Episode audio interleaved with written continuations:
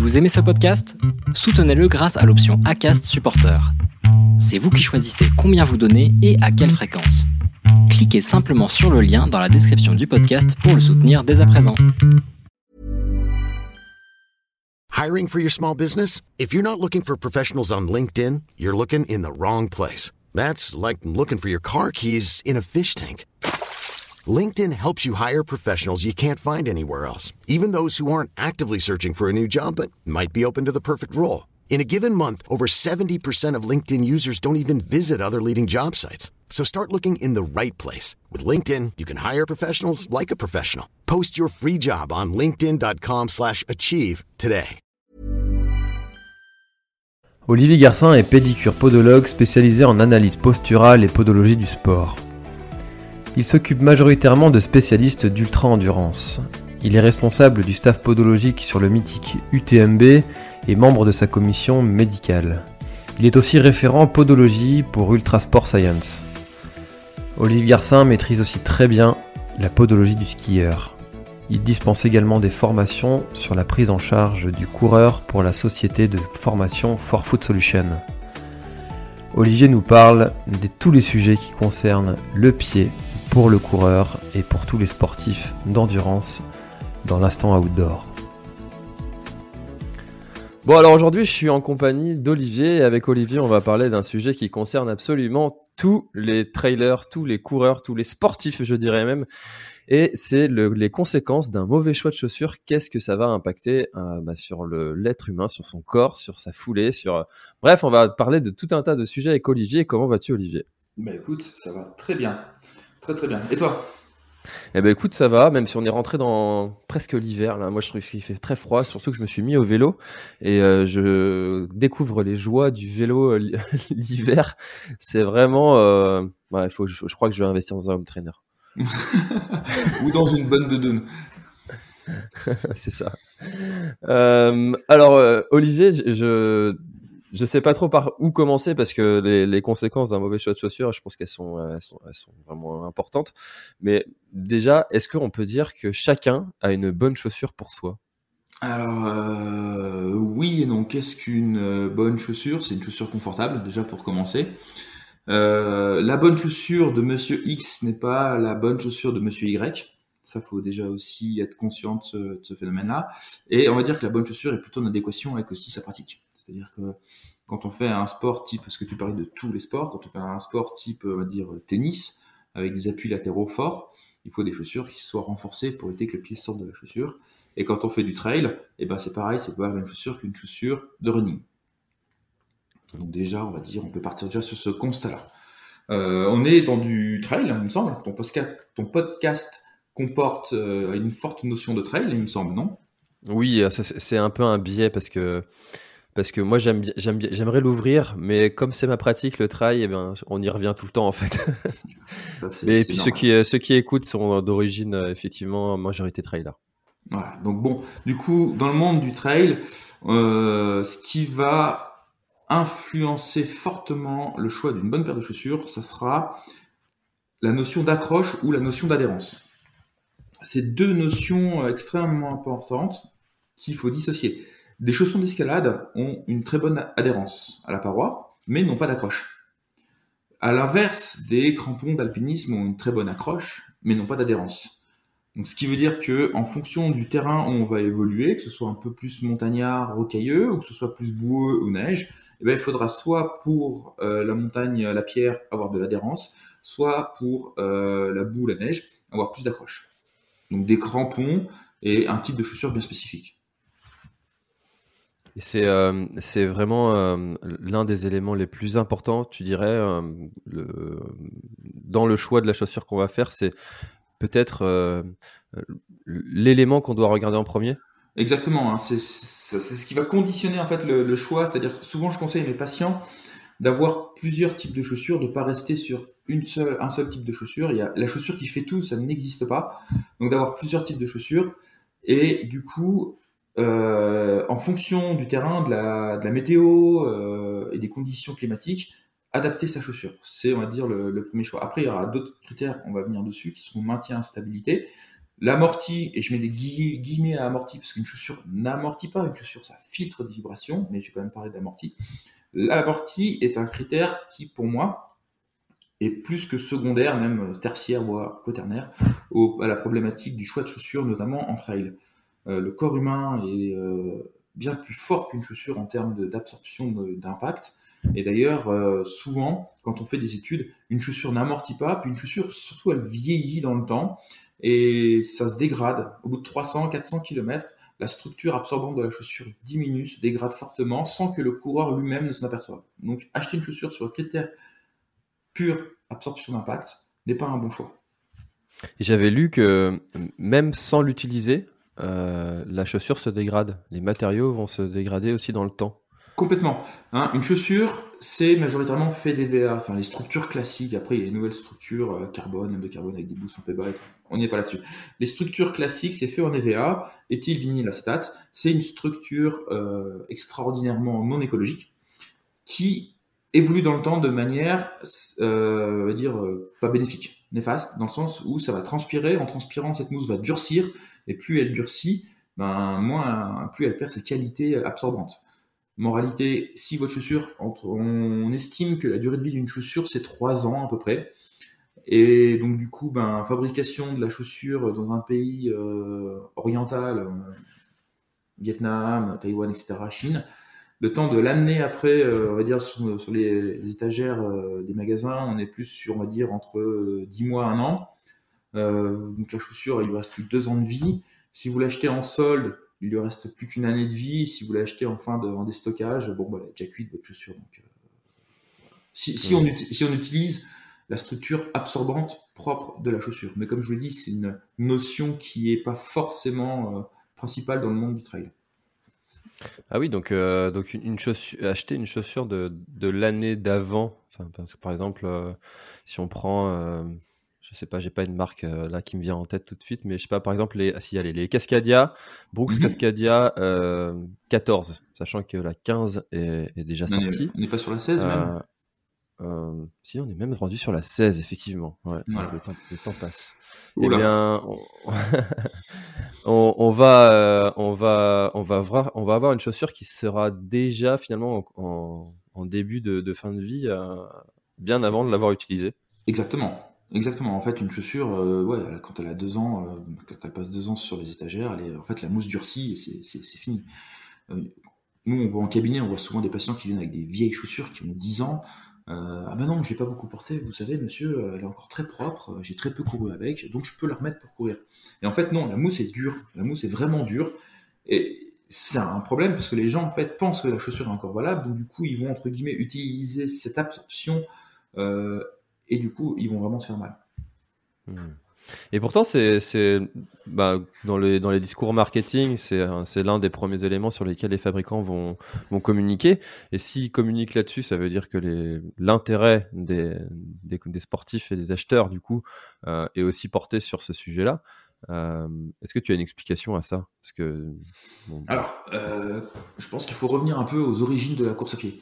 au début, la course à pied était un sport euh, de personnes qui couraient, mais qui couraient athlétiquement, qui faisaient du, stade, et c'était des, c'était des, vrais coureurs. Qu'est-ce qui s'est passé? Il s'est passé que dans les années 60, on a commencé à travailler de plus en plus, on va dire, dans un bureau.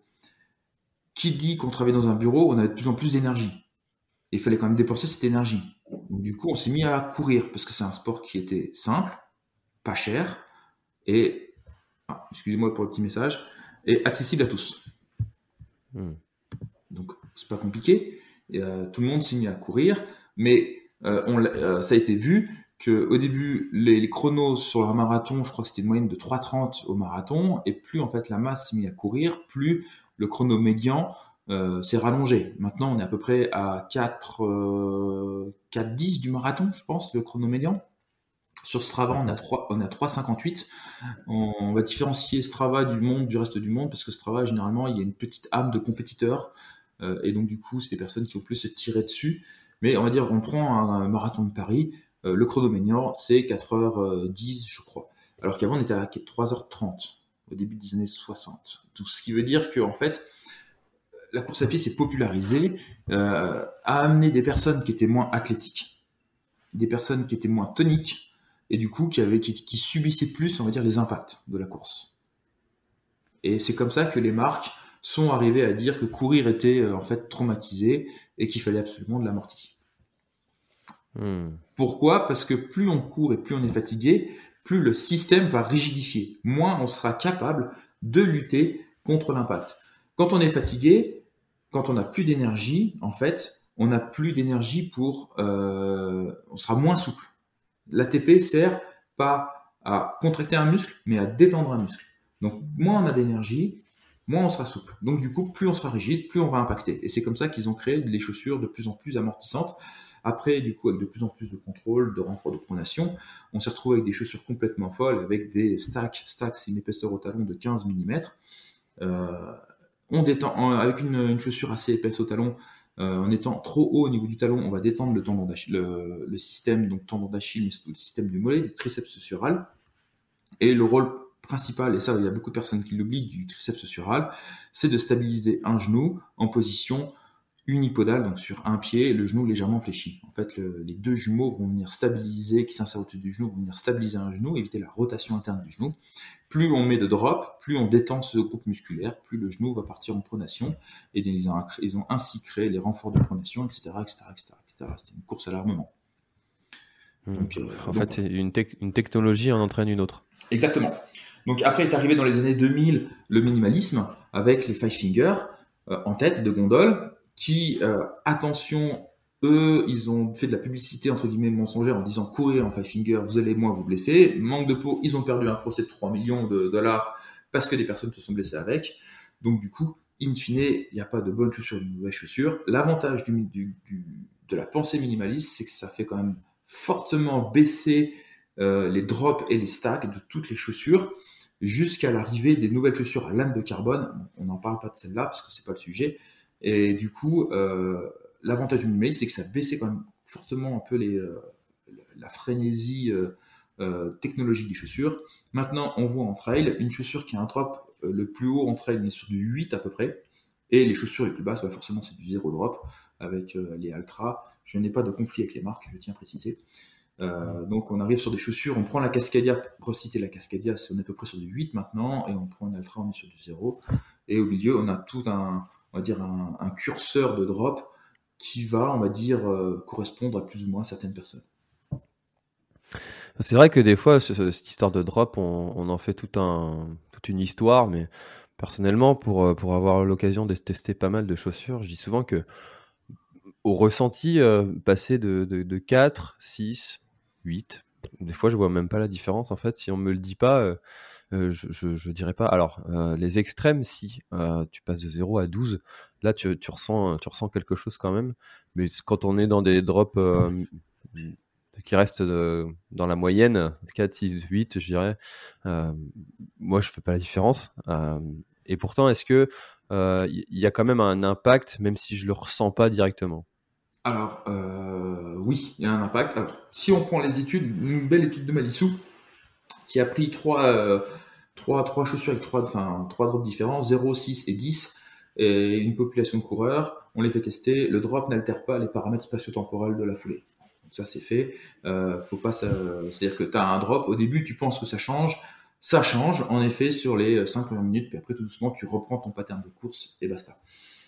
Ça faut pas. Après, qu'est-ce qu'on sait? On sait que plus une chaussure est molle, plus en fait tu auras de l'attaque talon.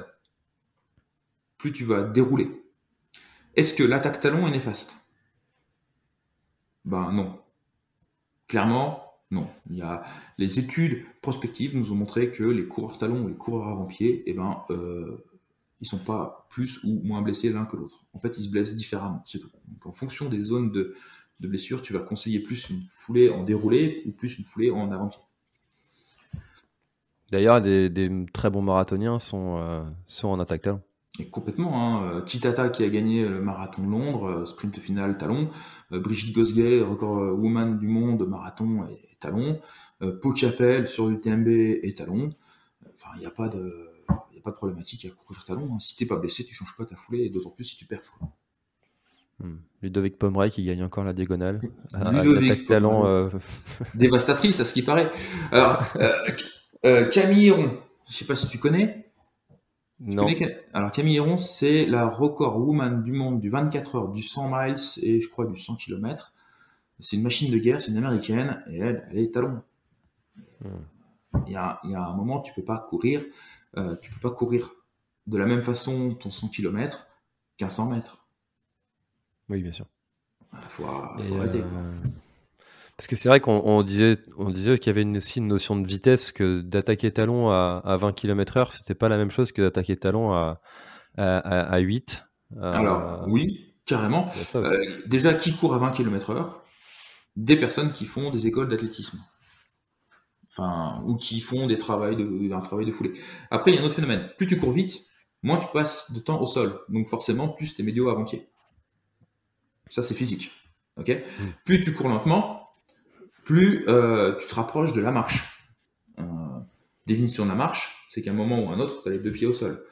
Donc tu poses du talon. C'est comme ça. Euh, tu prends euh, Diniz, il court, hein, je crois que son chrono au marathon, en marchant, on est sur du 3,15, 3,30. Donc le mec il marche. Plus tu te rapproches de la marche, plus tes talons. Et on, c'est aussi corrélé avec la cadence de pas. hein. Plus tu es lent, moins plus ta cadence de pas est lente, plus tu es rapide, plus ta, cadence de pas est élevée. Et la frontière, c'est plus ou moins 15 km heure.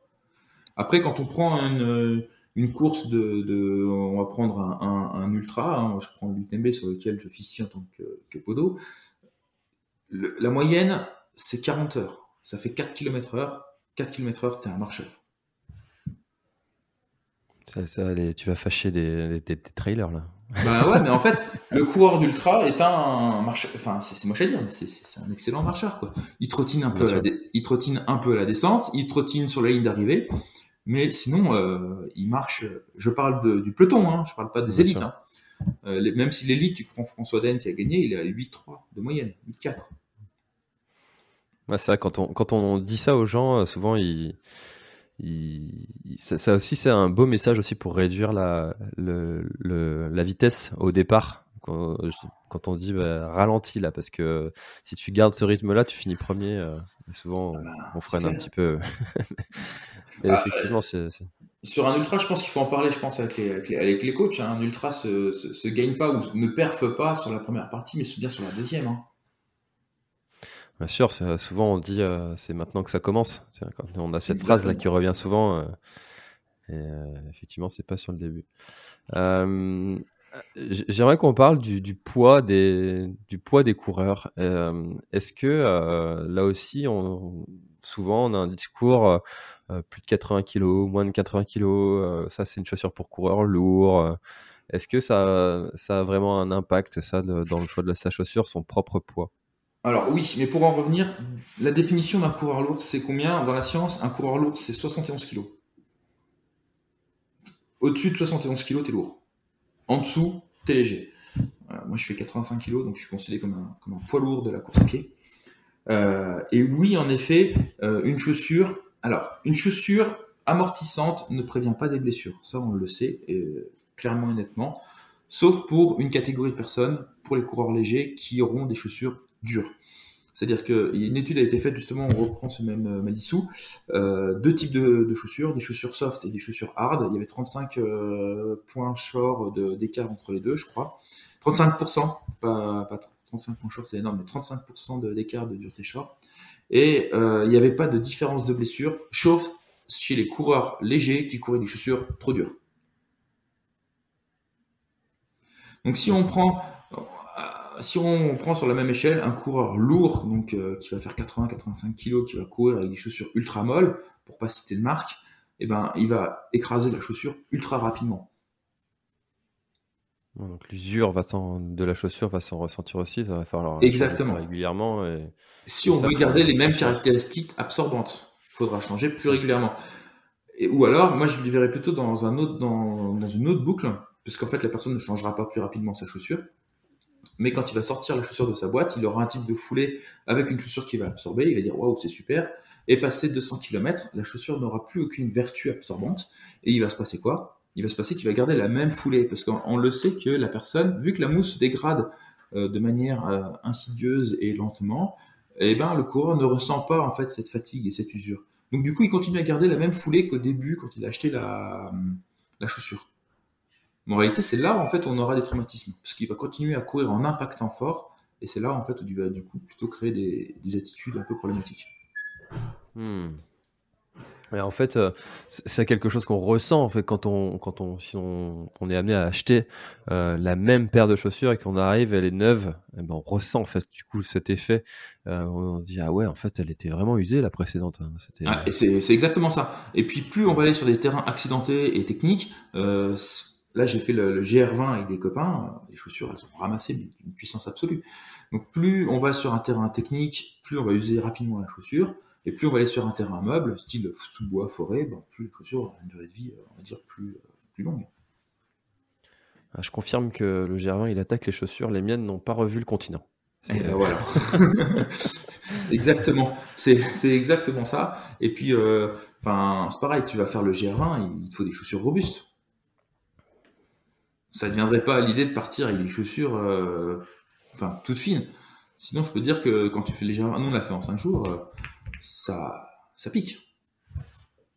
Ou alors, faut vraiment être, euh, être euh, très fort, habitué à ce type de, pratique de, course en sandales. Euh, et là, on rentre dans un public qui est encore très particulier. Alors la course en sandales, on, peut en parler. Moi, je, ne suis pas trop fan de, du trail en sandales, du trail de montagne en sandales, parce que il y a une notion en fait qu'on oublie un peu trop souvent, c'est la notion de sécurité quand on court en, ville ou en sous-bois, euh, il pleut, il fait mauvais, euh, voilà, bon, la sécurité, il euh, n'y a pas de problème, ça ne me dérange pas de courir en sandales. Mais quand tu es en montagne et que tu commences à courir en sandales, eh ben en fait, c'est plus pareil. Là, j'ai vu cet été, ma femme a fait la CCC, elle s'est entraînée toute seule et je suis allé la rejoindre un moment et c'était l'été, mois de, mois de juillet, il pleuvait des, des trompes d'eau chez nous, c'était abominable.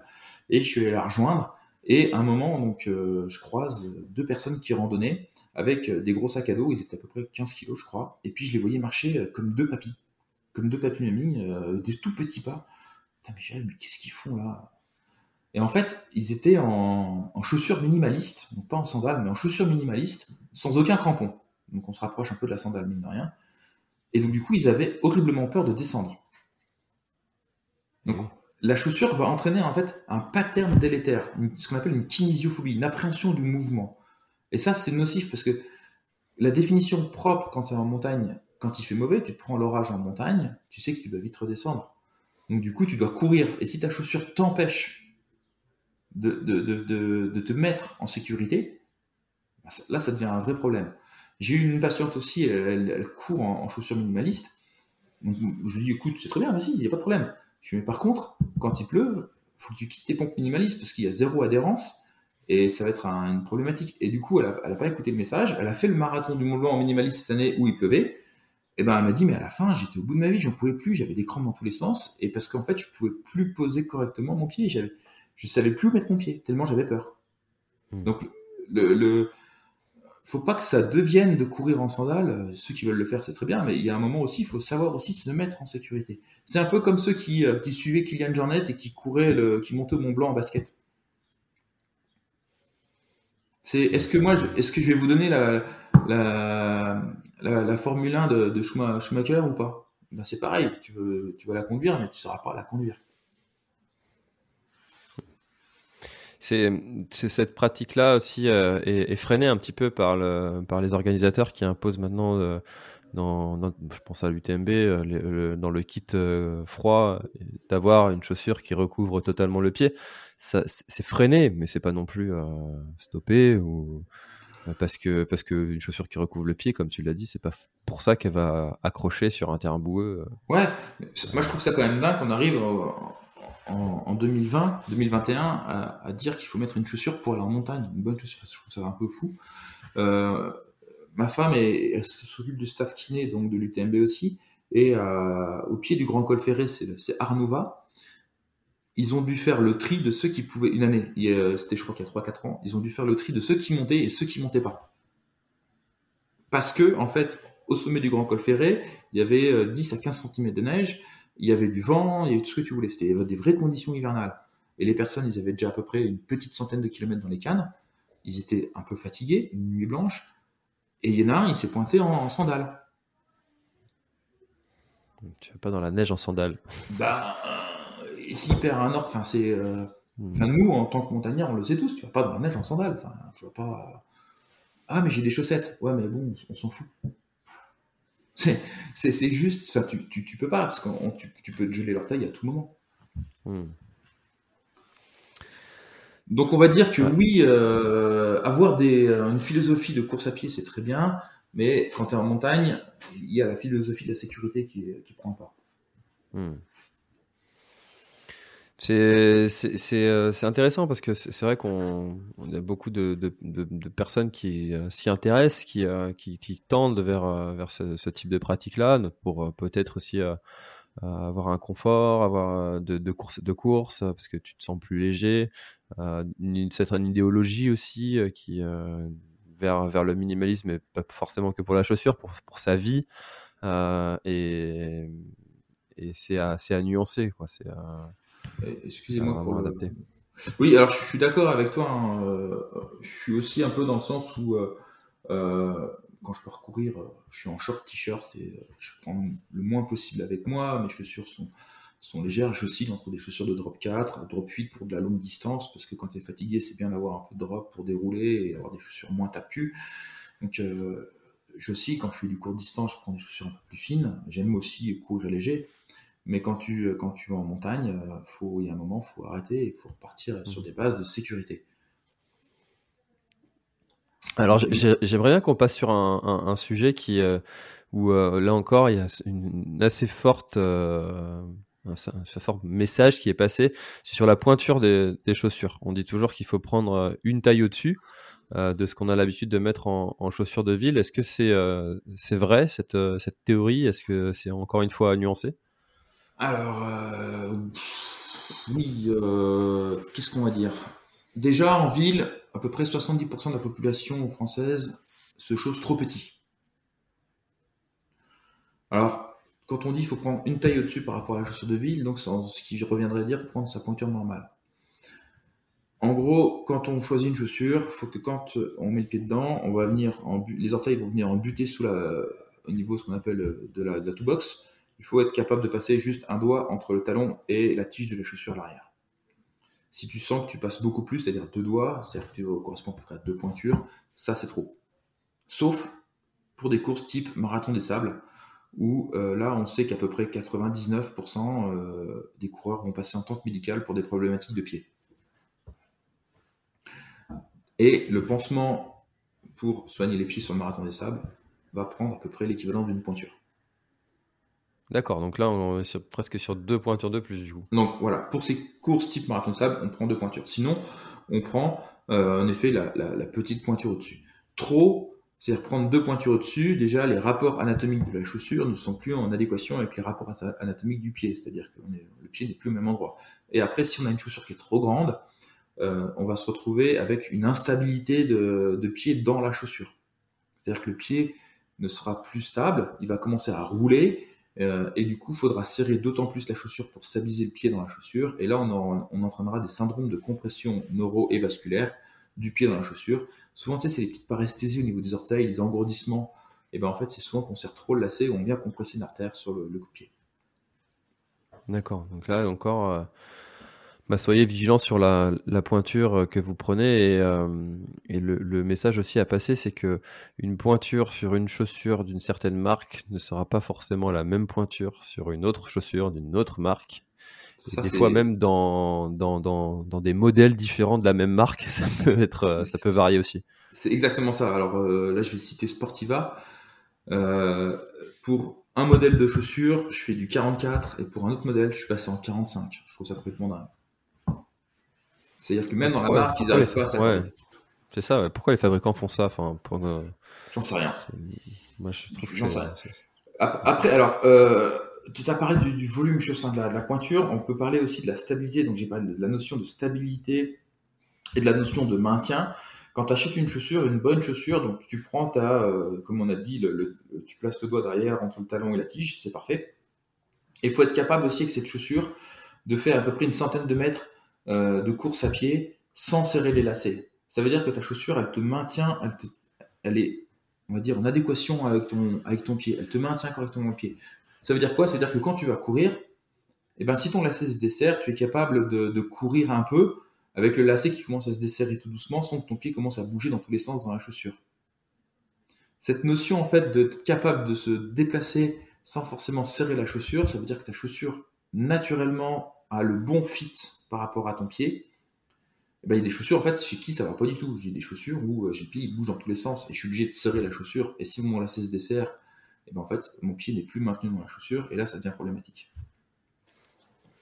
Alors ça en plus c'est d'autant plus euh, accentué avec les, euh, les fabricants qui mettent des, des espèces de, de, chaussons, des mèches qui recouvrent les, les, presque les malléoles. Et là, là pour le coup le pied, on n'a pratiquement pas besoin de serrer le lacet, ça, ça, tient, ça tiendra. Ça tient. Alors c'est très bien. Hein. Du coup, au quotidien, sur le marché avec tes chaussures, tu limites, tu n'as même plus besoin de faire les lacets, c'est parfait. Euh, souvent, j'entends les parents qui disent aux enfants fais tes lacets et tout, euh, s'il y a des lacets. Non, fais tes lacets si tu perds ta chaussure. Si tu perds pas ta chaussure, tu n'as pas besoin de faire des lacets. Et c'est pour ça que le, maintien de la chaussure au pied, c'est un autre élément primordial pour correctement choisir sa chaussure. Hmm.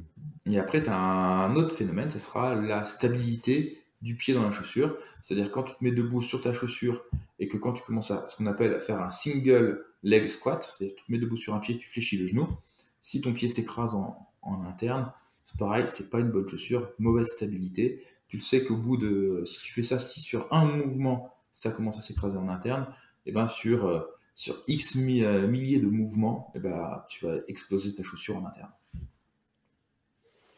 Ouais, parce qu'il faut pas, faut pas oublier que la course à pied, c'est une répétition d'un mouvement euh, qui, qui, qui, qui, qui, est quand même assez exigeant.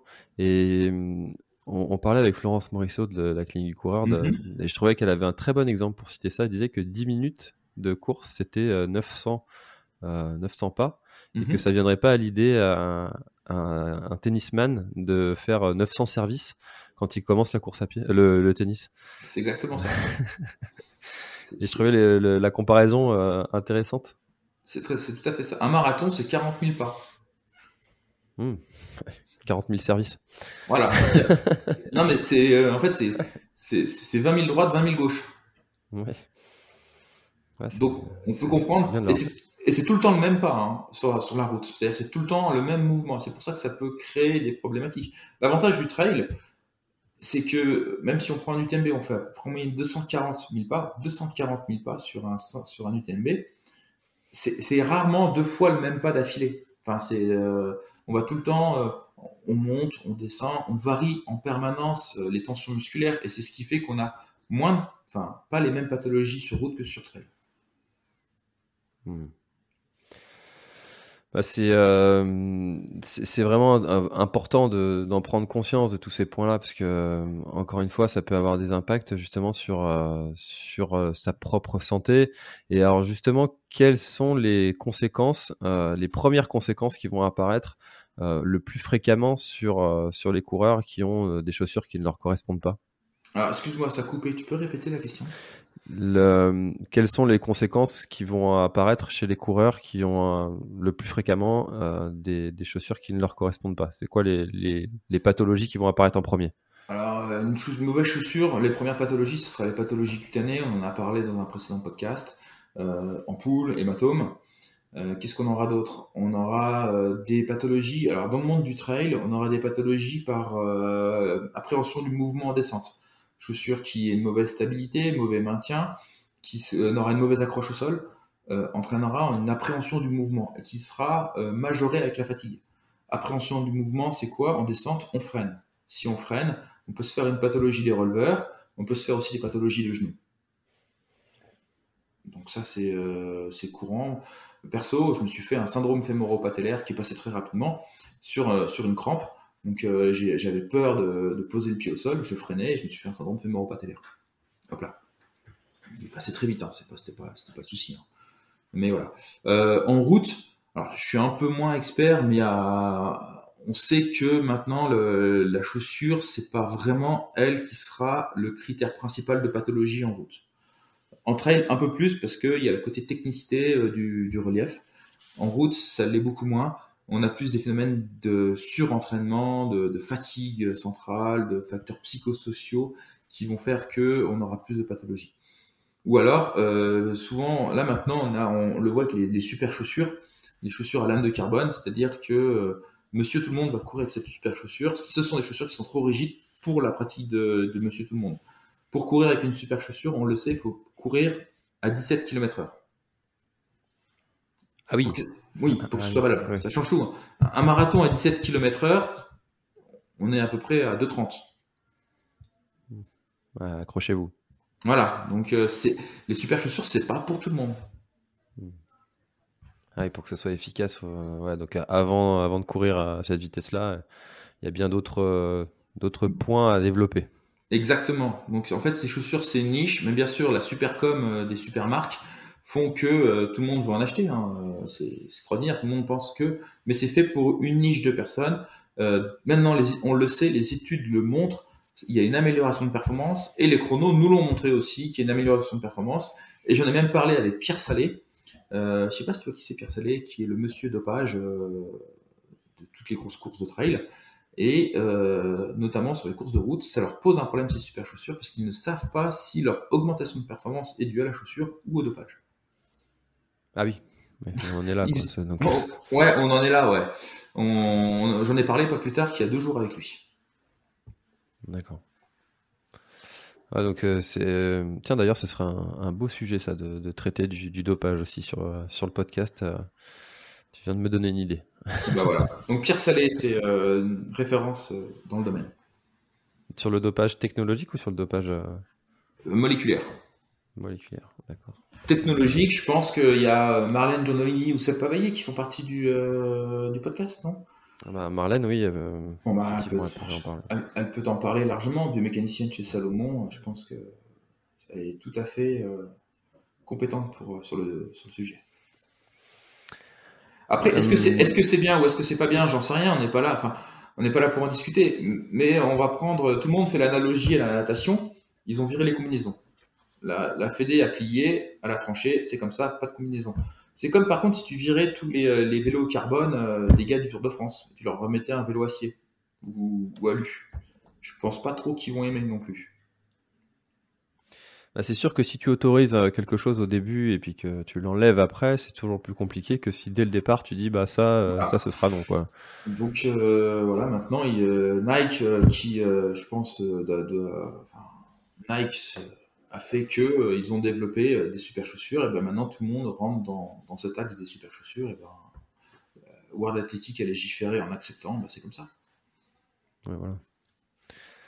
Bah, il y a, y a peut-être des, leviers derrière qu'on ne maîtrise pas et, qui font que il y a, y des accept qu'on accepte ou, non certaines, certaines technologies. Bah, ça, on prend l'exemple du vélo, ça viendrait pas l'idée d'accepter un moteur dans, dans, le pédalier. Non, on est d'accord. Mais il n'y a pas de moteur dans la chaussure, c'est juste une chaussure. On joue sur des bras de levier, des technologies ça, euh, qui font que, voilà, je crois que dans le golf, on n'a pas le droit de jouer avec, euh, avec une attelle ou avec un strap euh, parce que ça peut favoriser le mouvement de telle ou telle chose. Donc, c'est comme ça. Hmm. Dans les sports de combat, on n'a pas le droit, je crois, de, de combattre avec des attelles non plus il y a des règles. Bon, bah, chez World Athletic, on peut courir avec des chaussures, euh, mais ça a l'air de changer régulièrement un peu les règles, hein, parce qu'au début, il euh, fallait que la chaussure, elle soit dans le commerce depuis six mois. Maintenant, on a le droit au proto. Ah oui.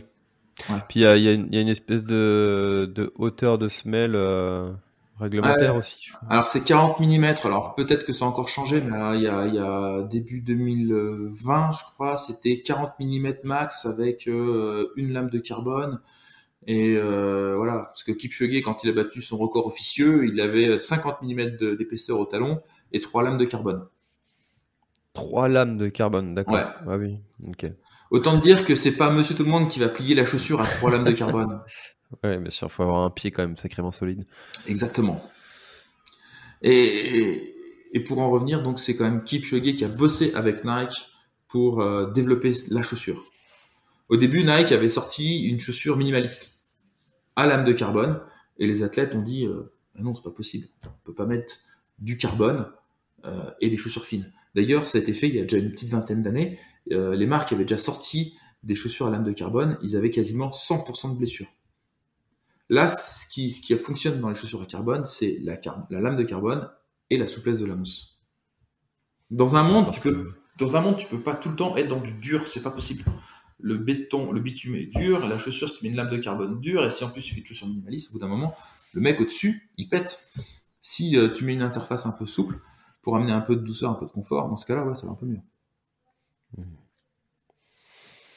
C'est très intéressant ce sujet. Je pense qu'on pourrait même presque en faire un, épisode complet sur le, sur le carbone.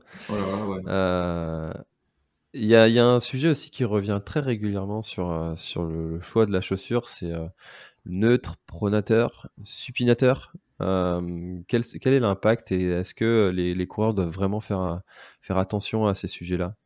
Moi, je dirais non dans le sens où déjà euh, alors les chaussures à renfort de supination, c'est-à-dire qui vont éviter le mouvement. Alors pronation, c'est un mouvement où le pied va s'écraser en interne, neutre dans l'axe, et supinateur, c'est quand le pied va partir en externe. Il euh, n'y a pas quasiment pas de chaussures qui, qui sont à renfort de supination, donc ça, ça n'existe pas. Il y avait que des chaussures à renfort de pronation. Et dans les renforts de pronation, tu as différents types de renforts de pronation. Tu as du bidensité, comme le Duo Max chez ASICS, où tu as, euh, des plaques euh, qui vont guider, comme chez Brooks, où tu avais à l'époque chez Adidas, tu avais des, euh, des, renforts en TPU, qui étaient juste en fait une petite plaque de TPU collée en interne de la chaussure, qui va faire que ça va éviter que ta chaussure se, se déforme, voilà, sans bidensité. Après, est arrivé le minimalisme. Le minimalisme a fait qu'on a supprimé un maximum de toutes ces technologies, et ça c'était plutôt bien parce qu'on n'a pas besoin de tout ça pour courir. On en oublie l'essentiel qui est d'abord d'avoir un corps qui accepte l'impact. Comment on fait qu'un corps accepte l'impact? On renforce son corps, point barre. Il n'y a pas plus compliqué que ça. Et je pense que Florence Morisseau a dû le dire. Euh, on commence pas à courir directement un marathon. Je pense qu'il y a toute une phase d'entraînement. Et, voilà. La pronation est un mouvement physiologique du corps. C'est le mouvement d'absorption du pied au sol. Si on supprime cette pronation, que ce soit par des semelles trop correctrices ou par euh, d'autres phénomènes, on bloque un, phénomène d'absorption naturelle du corps humain. et à n'importe quel degré. Hein, tout le monde. Alors, euh, l'hyperpronation n'est pas forcément très bonne. Et là, tu vas me dire, qu'est-ce que l'hyperpronation? Mmh. euh, tu vas voir Kipchoge, euh, pas Kipchoge, euh, Gebre Selassie, euh, tout le monde a en tête cette magnifique vidéo quand il gagne le marathon de Berlin, où il euh, limite sa malléole va venir toucher le sol, et là il bat le record du, monde, et il gagne Berlin, je crois. ok, c'est comme d'hab, on prend une image et on en fait un exemple. Sauf que l'histoire ne nous dit pas le temps qu'il a mis déjà pour passer du 5000 au marathon, et le temps ne nous dit pas non plus ces années de galère, de blessures au niveau du tendon d'Achille. Donc, oui, sur un instant T, la pronation, c'est pas un souci, mais des fois, ça peut entraîner des problématiques. Euh, et il y a des pronations aussi qui vont être des pronations, on va dire, de compensation, et d'autres des pronations qui vont être des pronations physiologiques. Je prends l'exemple d'un sportif qui vient de, gagner deux courses d'ultra, mais d'ultra endurance. Il est pronateur, et euh, lui, il veut des semelles parce qu'il se sent mieux, il se sent plus confort, et ça évite qu'il fatigue de trop. C'est sa sensation à lui. Ben, si c'est sa sensation, c'est son confort à lui. Dans la prise en charge médicale EBP, qui est science, euh, preuve scientifique, préférence, euh, prise en charge du, professionnel et euh, préférence du patient, et eh ben, le patient, lui, il me dit qu'il préfère ça, et eh ben, moi, j'écoute un peu le patient. Enfin, je suis qui, moi, pour dire que quand il court, c'est comme ça que ça, marche et, pas comme ça. Surtout quand le mec est un sportif de très haut niveau et qui gagne des courses. Donc là, quand le, le coureur sait d'autant mieux de quoi il parle, et que c'est pas juste parce qu'il l'a lu euh, quelque part euh, qui oui voilà, sa parole est, à prendre en considération aussi euh. c'est extrêmement important la parole de l'athlète quand un athlète de, haut niveau connaît son corps c'est lui qui nous apprend c'est lui qui nous donne l'axe de traitement et l'axe de prise en charge. Nous on est juste en fait là pour, pour l'aider. C'est extrêmement intéressant de, de, soigner des sportifs de niveau parce qu'ils connaissent vraiment très très très bien leur corps et euh, ça, c'est Bon, pour en revenir à la, pronation, dans la littérature scientifique, en fait, euh, la pronation ne génère pas plus de pathologie qu'autre chose. C'est comme d'hab, c'est quand on va commencer à fatiguer, quand on ne sera plus assez athlétique, qu'on n'aura plus assez de force, Et ben là, on va, en plus de partir en pronation, on va aussi rigidifier, et c'est l'ensemble pronation rigidification qui va faire ça va déconner. Hmm. Bah, c'est intéressant d'en parler parce que c'est vraiment, euh, je pense, pour beaucoup de, coureurs, notamment euh, chez les débutants, ça doit être euh, un, vrai problème de savoir quoi choisir comme chaussure dès le début et puis sans, vraiment avoir de, de notion de est-ce que je suis ci, est-ce que je suis ça. Et moi, je conseille toujours quand même d'aller choisir surtout ses premières chaussures chez un, chez un spécialiste, chez un vendeur qui, qui, sera, qui, est reconnu sur, sur votre secteur comme étant un bon vendeur euh, qui connaît son, son boulot. Euh, parce que c'est vraiment une jungle en fait quand on débarque dans, dans ce milieu-là, euh, avec tous le, les modèles qu'il y a. Les... Ah bah, clairement, et puis avec toujours ce même, ce même mot qui vient en tête de gondole, l'amorti, l'amorti. Non, l'amorti n'est pas un concept d'achat de chaussures. On va dire que le meilleur concept d'achat de chaussures, ça sera le, le confort et la stabilité qu'on a dans la chaussure. Hmm. Et ça, le, le confort, il n'y a que vraiment qu'en l'essayant que vous saurez euh, si, bah. c'est, ça, si ça vous correspond ou pas. Quoi. Le confort, c'est vicariant. Euh, il y en a qui vont dire, euh, pareil, avec le minimalisme est arrivé la, la, box anatomique. Personnellement, tu ne me feras jamais courir avec une box anatomique. J'ai l'impression que le pied se balade. Moralité, il se passe quoi? Je fais une contraction des orteils pour stabiliser l'ensemble et, je, je, me fais des ampoules et des tendinopathies des releveurs. Non, c'est pas possible. Donc en fait, tu prends la chaussure qui te convient et qui coûte pas ni le ni ton voisin, qui, ni, ni l'athlète de haut niveau, euh, ni le vendeur. Il te faut une chaussure stable. L'amorti n'est pas un concept d'achat de chaussures. Euh, les technologies ne sont pas des concepts d'achat de chaussures. Et euh, c'est pas parce qu'une chaussure est plus chère que du coup tu te blesseras moins avec ta chaussure. Bien au contraire, ça c'est faux aussi. Ni que tu courras plus vite. aussi. Il ne faut pas oublier que le fait de courir plus vite, c'est quand même l'entraînement et l'entraînement. Eh oui, c'est besogneux, hein, mais il faut, y aller. mais c'est comme, comme partout, le, sport c'est la méritocratie, tu fais rien, t'as rien. Hmm. Et il faut surtout pas se cacher euh, derrière le côté euh, de, la, génétique euh, de certains qui est favorable, qui leur est favorable.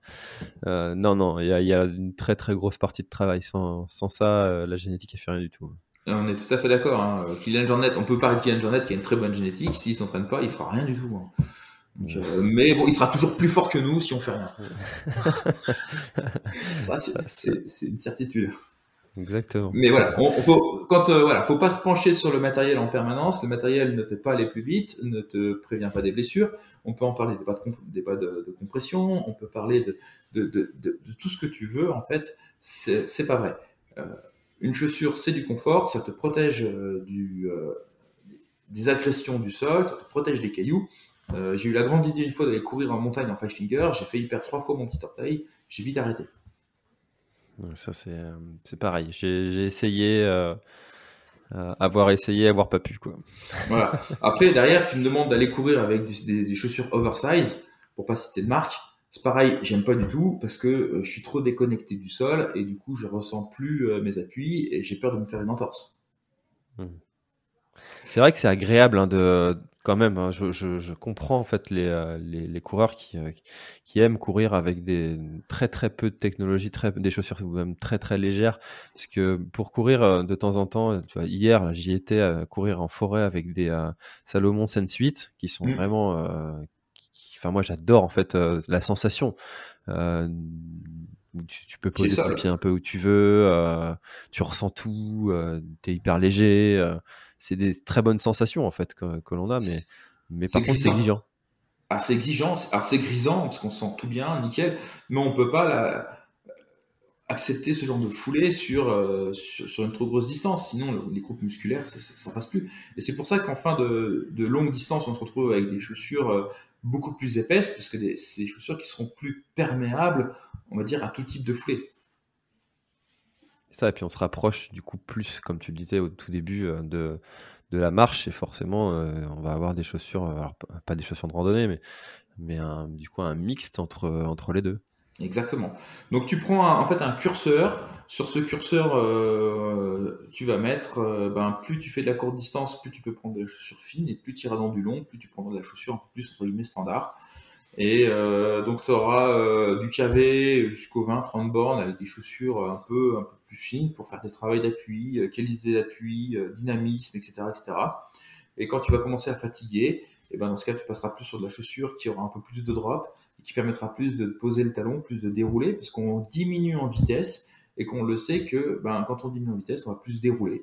Et ben du coup il faudra prendre des chaussures différentes. Et il n'y a pas de, il a pas de mauvaises chaussures. Euh, il n'y a pas de bonnes chaussures. Toutes les chaussures sont OK et on les choisit en fonction de nous et de notre pratique. Alors, je ne sais pas si c'était voulu, mais je trouve que ça fait un très beau message de conclusion. Euh, voilà. Est-ce qu'il euh, y aurait quelque chose que tu aurais aimé ajouter dont on n'aurait pas parlé, même si on a dit, je trouve pas mal de choses déjà sur, sur le choix et sur. Allez, vite fait sur le, sur le Gore-Tex. Je suis pas un grand fan des Gore-Tex dans le sens où quand on va courir avec des chaussures, on transpire. La chaussure Gore-Tex, ça ne respire pas, contrairement à ce qu'on peut penser. On ne respire pas dans les Gore-Tex, donc du coup, en fait, on va baigner dans son jus et on va macérer. Donc, pas spécialement des chaussures Gore-Tex. Et là, on me sort, mais oui, mais bon, quand on court dans la pelouse mouillée, on s'en fout, le pied est un peu plus fort que. On est capable de courir avec des chaussures trempées, même si pas super agréable. Personnellement, je pratique du swimrun et on nage avec nos baskets, donc du coup on court avec nos chaussures trempées et j'ai jamais eu de problématique. Enfin, voilà. Donc, pas de Gore-Tex. Et, même dans la neige? Euh, Ouais, même dans la neige, hein, parce que après quand on va courir dans la neige, on court quoi? Une heure et demie max, et deux heures. Euh, et du coup, euh, on va se réchauffer en, en, accélérant un peu le pas. Hein. Quand on court dans la neige, la neige va rentrer dans la chaussure et du coup ça va fondre et ça aura exactement le, même combat. Hein. Hmm. J'ai jamais essayé ça on différencie un course et euh, rando raquette. Rando raquette, là, on n'est pas sur le même schéma. Moi, je te parle de course. D'accord. Hein, course, on, de course à pied, dans la neige, tu cours une heure, une heure et demie, tu n'as pas besoin de Gore-Tex. Clairement et nettement, tu vas pas perdre un orteil parce que tu cours en, chaussures non Gore-Tex. Euh, il y a ça, il y a le poids de la chaussure, on en revient. Une chaussure, actuellement, c'est 300 grammes. Euh, au-dessus de 300 grammes, ça commence à faire lourd. au-dessus de 400 grammes, on n'en parle même plus des chaussures qui, qui, sortent au-dessus de 400 grammes, c'est pas possible. Mais euh, même sur des personnes qui font du 44, sur du 44, mes chaussures font 300, 320 grammes maximum, ça, suffit largement. Plus c'est léger, plus c'est plus c'est agréable de courir avec des chaussures légères. Il faut savoir que euh, c'est pour 100 grammes au moins au niveau du pied, c'est 1% de, de, consommation euh, d'O2, d'oxygène en moins, ce qui est pas mal. Quand tu sais que Nike a dépensé des millions et des millions pour gagner 3%.